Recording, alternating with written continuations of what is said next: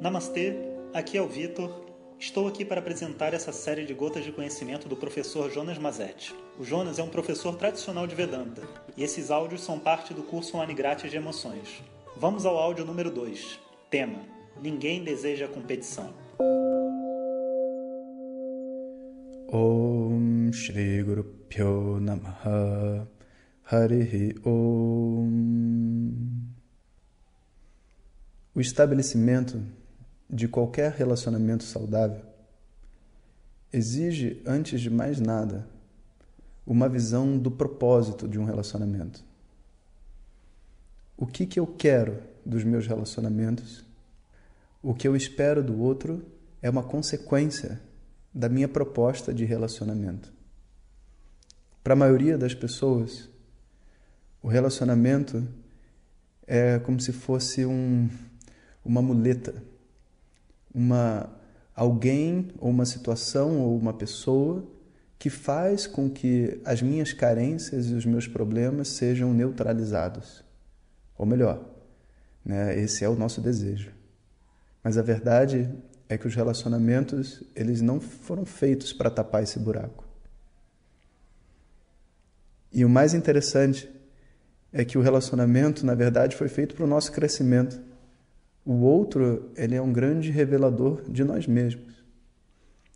Geralmente, o que a gente julga nas outras pessoas, o que a gente vê no outro, o que a gente critica, é exatamente aquilo que a gente carrega dentro da gente. E esse ato tão sagrado de se relacionar, de fazer do outro um espelho, se torna muitas vezes um peso. E tudo começa com uma atitude totalmente incoerente, chamada de competição.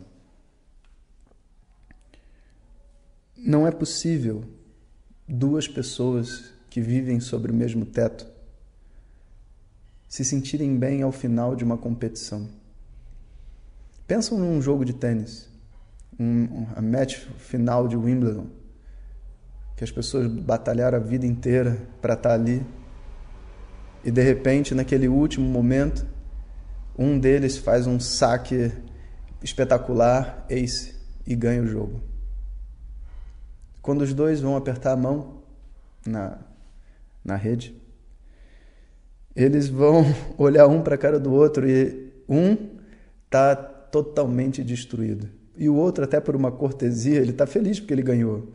Mas naquele momento ele não consegue ser feliz de fato. Se eu estou competindo com a outra pessoa que eu convivo, no final das contas eu tenho que conviver com um perdedor.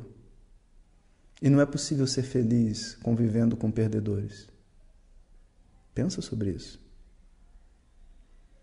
Se o meu jogo de relacionamento é competir com a outra pessoa que está do meu lado, sempre os dois vão estar perdendo.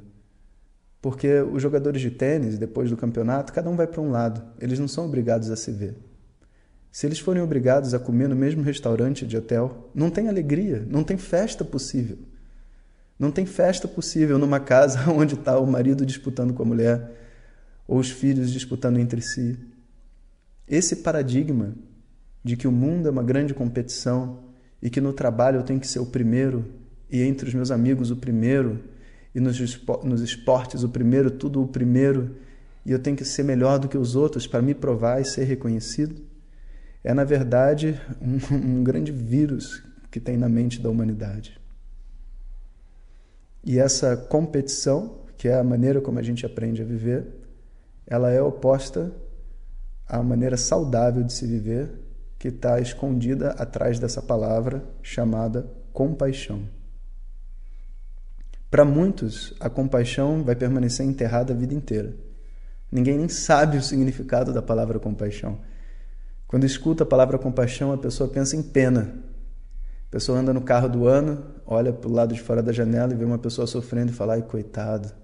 Né? Isso, isso não é compaixão. Isso, na verdade, é, é uma expressão hipócrita de uma sensibilidade. Porque, de verdade, a sua compaixão seria se você fizesse alguma coisa. A compaixão está na ação. A compaixão está em você agir e viver aquilo que você acredita que deve ser vivido. Então é uma hora, é um momento da gente se perguntar como que eu gostaria de viver. Para eu poder desenvolver a minha proposta de relacionamento, o que, que eu quero da outra pessoa, antes do relacionamento começar, eu preciso decidir como que eu quero viver, que tipo de vida eu quero ter, como que eu quero me relacionar com os meus pais, como que eu gostaria de passar o dia com a minha esposa, como que eu gostaria de conversar com os meus filhos, como que eu gostaria que os meus filhos me vissem. Na verdade, tudo começa daí. E o que, que impede a gente de viver uma vida que a gente gostaria? Essa é a segunda pergunta. Como eu gostaria de viver e o que, que me impede de viver essa vida que eu gostaria de ter? E se a gente reflete sobre esse assunto, a gente vai perceber que aquilo que faria da minha vida incrível, na verdade, são gestos muito simples é um reconhecimento, um amor que está por detrás de uma simplicidade da vida, por detrás de um sorriso, por detrás de um por favor, por detrás de um abraço, por detrás simplesmente de um tempo disponível para ouvir os meus sentimentos. Eu não gostaria de viver né, num, num carro incrível, numa banheira de hidromassagem, com todas as pessoas em volta de mim sofrendo porque eu sou o rei e estou na frente de todo mundo. Não eu, não, eu não gostaria disso. Isso é o que a sociedade diz para você que você quer. Mas se você realmente para, esquece o mundo e pensa como é o seu dia ideal, você vai ver que o seu dia ideal é o dia de uma pessoa simples. E quando você se relaciona com os outros, você quer se fazer útil, você quer fazer parte, você quer significar para você e para as outras pessoas. Esse desejo legítimo de fazer parte do mundo, de contribuir para a vida das pessoas e para a sua própria vida, de uma maneira simples, objetiva e pura, é chamada de compaixão. E é a partir dessa compaixão que todo o nosso dia a dia deve ser elaborado. É a partir dessa compaixão que eu devo começar as minhas conversas. É a partir dessa compaixão que eu devo atender o telefonema da minha mãe, do meu irmão, do meu pai, é a partir dessa compaixão que eu tenho que ter vontade de levantar e ir para o trabalho. Essa compaixão está disponível para todo mundo. Cabe a cada um de nós invocá-la, dia após dia, até que ela seja natural. Como uma pessoa que anda sobre o sol e consegue apreciar o prazer de receber o sol no seu corpo. No início, pode parecer incoerente, porque a gente foi tão habituado a ouvir sobre a competição e sobre o ganhar e estar na frente. Mas, sabe, depois de um tanto de cabelo branco e de situações vividas e de amigos que se vão, a gente começa a observar que esses valores que ensinam para a gente de, de nada tem valor de verdade. Que Deus nos ilumine para encontrar essa compaixão dentro do coração.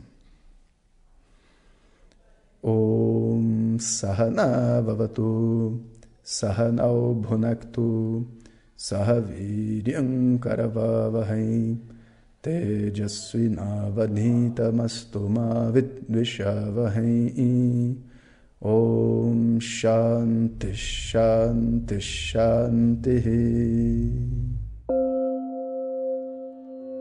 Obrigado a todos. E fiquem ligados. O tema do nosso próximo áudio é Doutrinamento Social. Se você deseja receber diretamente nossas mensagens no seu WhatsApp, envie uma mensagem para a gente no número 21 97425 0354, dizendo Quero receber.